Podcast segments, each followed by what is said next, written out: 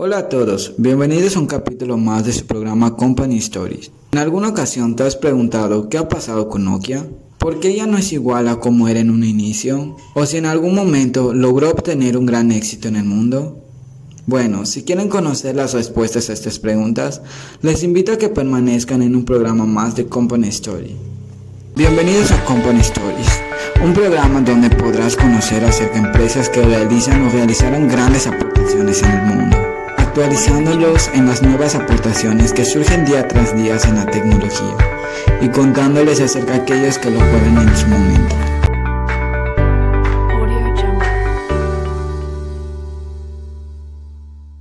Es un placer estar con ustedes un capítulo más.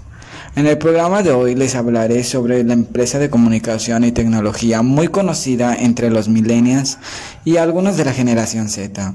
Se trata nada más y nada menos que Nokia. Nokia es una empresa multinacional de comunicación y tecnología, formado por dos grupos de negocios, Nokia Networks y Nokia Technology. Anteriormente era una empresa orientada principalmente a la fabricación de teléfonos móviles, siendo el líder mundial en el sector entre 1998 y el 2011.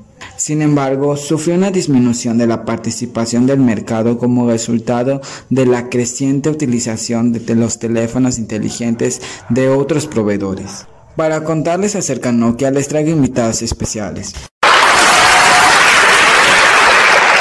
Como les comentaba, el día de hoy nos acompañarán dos jóvenes universitarios, los cuales se encuentran cursando su cuarto cuatrimestre en la Universidad Tecnológica Regional del Sur. Esta se encuentra ubicada en la ciudad de Tecash. Cabe recalcar que esta universidad es una excelente opción para aquellos jóvenes que estén a punto de egresar del bachillerato, ya que cuenta con unos maestros de alta calidad y es muy flexible con los precios. Si quieren conocer un poco más sobre esta universidad, les invito a que ingresen a su página web www.utd regionaldelsur.edu.mx. Continuando con el programa, estos jóvenes han hecho una investigación acerca de la empresa de Nokia, analizando la evolución de su trayectoria. A continuación, les dejaré con el universitario Roberto. Él nos hablará acerca de una parte de su trabajo, donde nos explicará algunos antecedentes de la historia de la empresa de Nokia. Hola, mi nombre es Roberto y vengo a hablarles un poco sobre la historia de Nokia. Durante 14 años consecutivos, Nokia fue la marca líder de telefonía móvil en el mundo. La empresa matriz ubicada en Finlandia aportó el 25% del crecimiento económico de, su país entre los años 1998 y 2007. Sin embargo, para 2011 perdió más del 40% del mercado. La historia de Nokia se remonta en el año 1864, cerca del río Nokiaberg, de donde procede el nombre Nokia en Finlandia. Ellos no se dedicaban a la venta de celulares en esos tiempos porque no había, se dedicaban a la fabricación de papel, nada que ver con los teléfonos. Y sus fundadores fueron Frederick E. Desman, Leo Micheli y Eduardo Polón. Fue casi 100 años después, en 1960, cuando empezó a trabajar en el sector de telecomunicaciones con la radiotransmisión empezó su éxito de Nokia. En 1982 llegó el móvil a considerado el primer teléfono portátil, logrando reducir su peso a la mitad y empezando la carrera de éxito de Nokia. Seis años después, presentó el móvil a Cityman, ya que solo pesaba 80 gramos. En solo 5 años había logrado reducir el peso de los móviles 12 veces. No obstante esto, los teléfonos tenían un coste bastante elevado para esa época. La década de los 90 fue importantísimo para el sector móvil, democratizándose el uso del teléfono, bajando los precios y aumentando considerablemente el número de usuarios que disponían del teléfono móvil. Otras compañías entraban al mercado, pero Nokia encabezaba y lideraba el sector. En 1992, el Nokia 1011 se convertiría en el primer móvil con soporte para el estándar Sistema Global para la Comunicación Móvil que se utiliza hasta el día de hoy. Luego, unos años después, el Nokia 2110 fue el primer móvil capaz de enviar y recibir mensajes. En 1996, saldría el Nokia 810 con un aspecto muy diferente para esa época. Se podría decir que era muy futurista.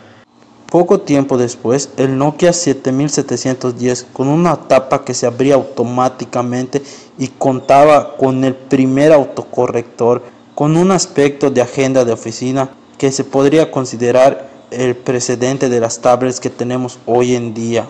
Ahora hablaremos de los primeros considerados smartphones. En 1999 llega el emblemático Nokia 3210, dando un giro radical a la historia de Nokia. Los móviles ya no eran pesados y su precio era accesible.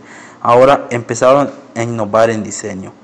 Este Nokia fue el primero en prescindir de antena y traer un diseño más amigable. Luego de eso vino el Nokia 3310 que le dio la fama de móvil indestructible, más pequeño, manejable y alcanzó una cifra de 126 millones de unidades vendidas. Ahora hablaremos sobre Symbian. ¿Qué era Symbian? Pues simple y sencillamente era un sistema operativo que se podría asemejar al Android y en varias de las empresas trabajaban con él además de Nokia, ya sea Samsung, Motorola, entre otras. Pero Nokia encabezó la carrera con dispositivos como el Nokia 6600 en 2003, que incluía 3 GB y cámara trasera. Ahora hablaremos sobre la caída de Nokia, pues Nokia a pesar de, hacer todo su esfuerzo, no pudo mantenerse. Nokia comenzó su tendencia a la baja con la llegada del iPhone y los sistemas operativos iOS y Android que empezaban a superar a su sistema operativo, Symbian. Nokia no supo adaptarse a este nuevo panorama. En 2011, Nokia anunció que trabajaría con Microsoft como sistema operativo. Sacó al mercado varios modelos Lumia, siendo el más reconocido el Lumia 520 a principios del 2013. Finalmente, Microsoft compró la división móvil de Nokia, pero la tendencia siguió a declive tanto para Nokia como para Windows Phone, lo que hizo que en el 2015 apenas se presentaran dispositivos nuevos. Al final del año, Microsoft se deshizo de la marca Nokia y sus terminales pasarían a llamarse Microsoft Lumia. Como nos comentaron, para Nokia no todo ha sido color de rosa. A pesar que fue uno de los líderes mundiales de la fabricación de teléfonos móviles en los principios del siglo XXI, una década después tuvo que realizar una alianza con Microsoft para poder seguir sobreviviendo y al final terminó siendo absorbida por esta misma empresa. ¿Pero a qué se debió esto? Para ello, la estudiante Georgina pudo realizar una entrevista a una de las gerentes de la empresa. A continuación, Georgina nos presentará su entrevista. Efectivamente nos encontramos con la gerenta general. Muy buenos días y gracias amablemente por dejarnos hacerle esta entrevista tan importante para conocer al fondo sobre la empresa Nokia. Hola a todos, espero que se encuentren bien. Antes que nada, quiero agradecer el considerarme parte de este programa. Es un gusto el estar presente ante usted, señorita Georgina. Efectivamente forme parte de uno de los elementos esenciales de la compañía Nokia y estoy a su disposición para compartir toda la experiencia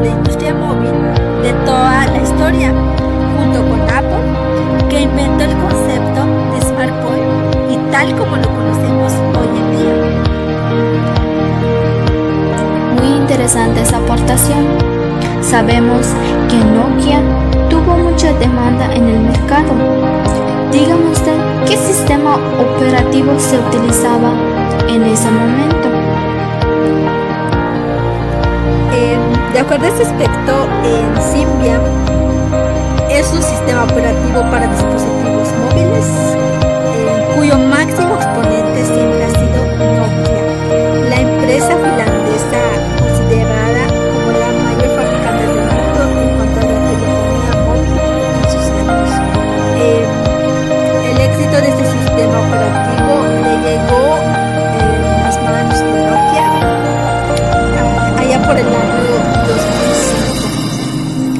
coincidiendo con el lanzamiento oficial al mercado internacional de la familia de teléfonos móviles denominada Serie N y cuyo primer exponente fue el Nokia N70. Aparte de las marcas Nokia 9, Nokia 8.3, Nokia 8.1, Nokia 7.2 y Nokia 7.1, ¿qué más marcas manejaba esa empresa? ¿Nos puedes comentar? Otras marcas distintas de las que mencionó anteriormente, hay una gran variedad debido a que muchas marcas aplican una capa de personalización al Android, lo que hace que funcione de manera distinta a las demás. Eh, por lo tanto, para la elección objetiva de un smartphone perfecto, se debe en primer lugar a una buena combinación entre su software y su hardware que den como resultado un teléfono completo para obtener un uso fluido y siempre con las máximas condiciones de seguridad. Entre las que recuerdo conocer y en algunos casos haber usado está la Nokia 9, la Nokia 8, entre la gama media está la Nokia 7.1, la Nokia 7 Plus, la Nokia 6.1, la Nokia 6, entre otras a mencionar. Eh, cabe resaltar que cuando estábamos en el área eh, laboral, la compañía se encargaba de ofrecernos unos teléfonos para uso múltiple sobre las actividades que se realizaban eh, dentro de la misma. Pues sí, son muy marcas muy avanzadas que nos ayudaban en la vida cotidiana, pero lo que no entiendo, ¿cuál fue el motivo de que la empresa Cero nos puedes comentar? es un buen punto a resaltar y a conocer cómo es que Nokia salió del mercado. Eh, por lo tanto, existen muchas razones para la misma. Entre ellas está que Nokia no supo em, adaptarse al nuevo sistema debido a que la competencia estaba inmersa. Em, uno como gerente, como administrador, tanto como todos los personales como dueño de una entidad, se requiere de muchas estrategias y técnicas para evitar el declive de, las mismas. Por lo tanto, em, de igual manera no se contaba con un buen capital para poder em, seguir con la fabricación. De igual manera, los clientes buscaron por por ir a comprar otras marcas distintas a la nuestra. Los personales o el punto de venta no era satisfactorio y de igual manera em, no se contaba con tecnologías eficientes para la fabricación de, de teléfonos actualizados, de teléfonos con mejor sistemas, con mejores condiciones, por decir. Y finalmente Microsoft compró la división móvil de Nokia, pero la tendencia siguió en declive, tanto para Nokia como para Windows, lo que hizo que en 2015 apenas se presentaron dispositivos nuevos. Y al final del año Microsoft se deshizo de la marca Nokia y sus terminales pasarían a llamarse Microsoft Lumia. Ya en ese momento Pensamos que la historia de Nokia en materia de móviles había tocado a su fin, pero nada más lejos de la realidad. Estas son las razones, los motivos que por lo personal, según mi experiencia, esta compañía saliera de, del mercado. Sí, pues uno como gerente sabe cuáles son las razones por las que una empresa cierra. Principalmente a veces son por la falta de capital, tecnologías eficientes. De igual manera, puede ser por el ambiente. ¿Usted cómo veía el ambiente cuando administraba en la empresa? Cuando era gerente en la compañía, eh, recuerdo que había un ambiente de trabajo pesado, pero satisfactorio ya que el desempeño era directo con las empresas y en muchas ocasiones el conseguir espacio era un poco difícil. Nuestro trabajo era conseguir espacios de vista para la marca e incentivar en los vendedores la marca y con ello hacer que ellas recomendaran nuestro producto.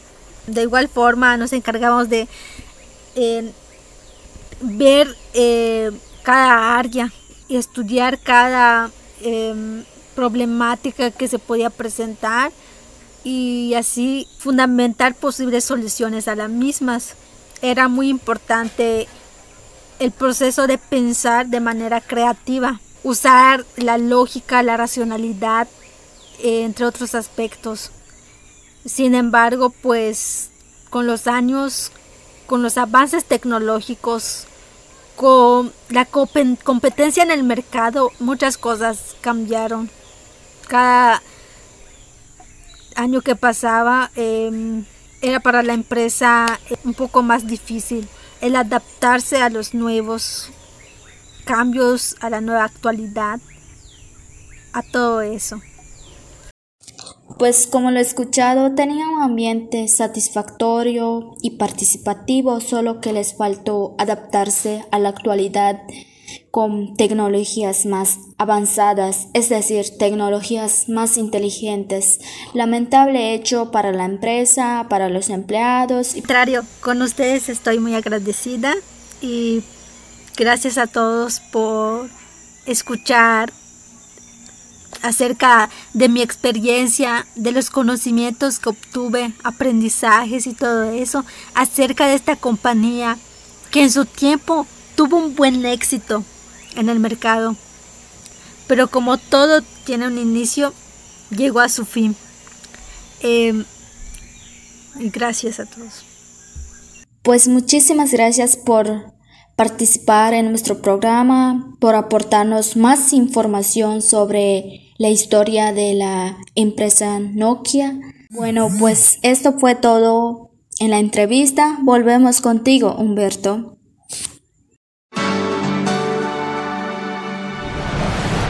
Muy interesante su reportaje, señorita Georgina. Para finalizar, nos acompaña la empresaria Ana Victoria García, la cual viene a platicarnos de algunas alternativas que la empresa Nokia pudo haber tomado como una opción.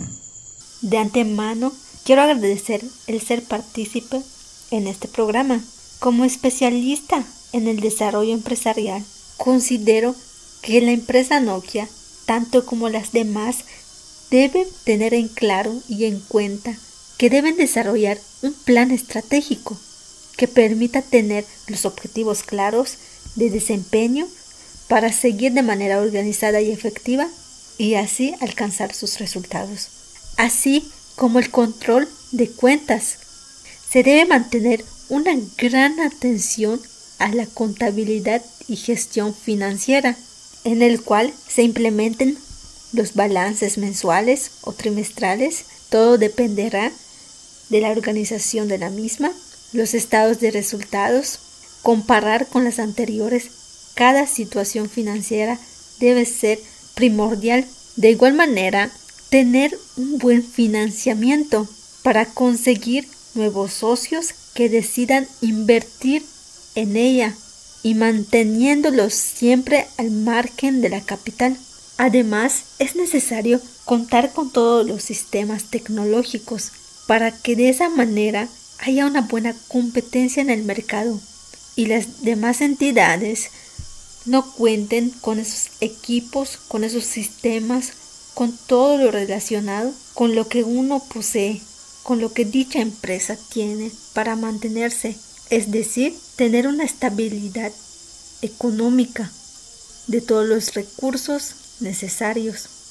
Desde mi perspectiva, considero que estas son alternativas eficientes que de acuerdo al proceso de mis pensamientos em, de manera en lógica y analítica em, deben tomarse en cuenta.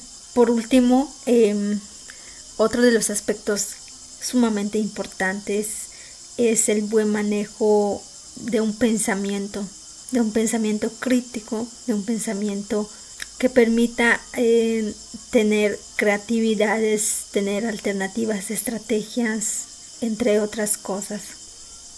Concuerdo con todas sus alternativas, empresaria Victoria. Considero que si Nokia hubiera incrementado alguna de estas opciones en el tiempo adecuado, ahora podría ser una empresa exitosa. No me queda nada más que agradecerle, empresaria Ana Victoria García. Muchísimas gracias por haber estado el día de hoy en este episodio y traernos algunas alternativas que tanto como la empresa de Nokia pudo haber tomado, como otras empresas que van surgiendo, lo pueden tomar en consideración para que la empresa logre todos sus objetivos. No hay de qué. Fue un placer estar con ustedes. Bueno chicos, esto ha sido todo por el día de hoy. Espero que les haya gustado el podcast y los espero en un próximo capítulo.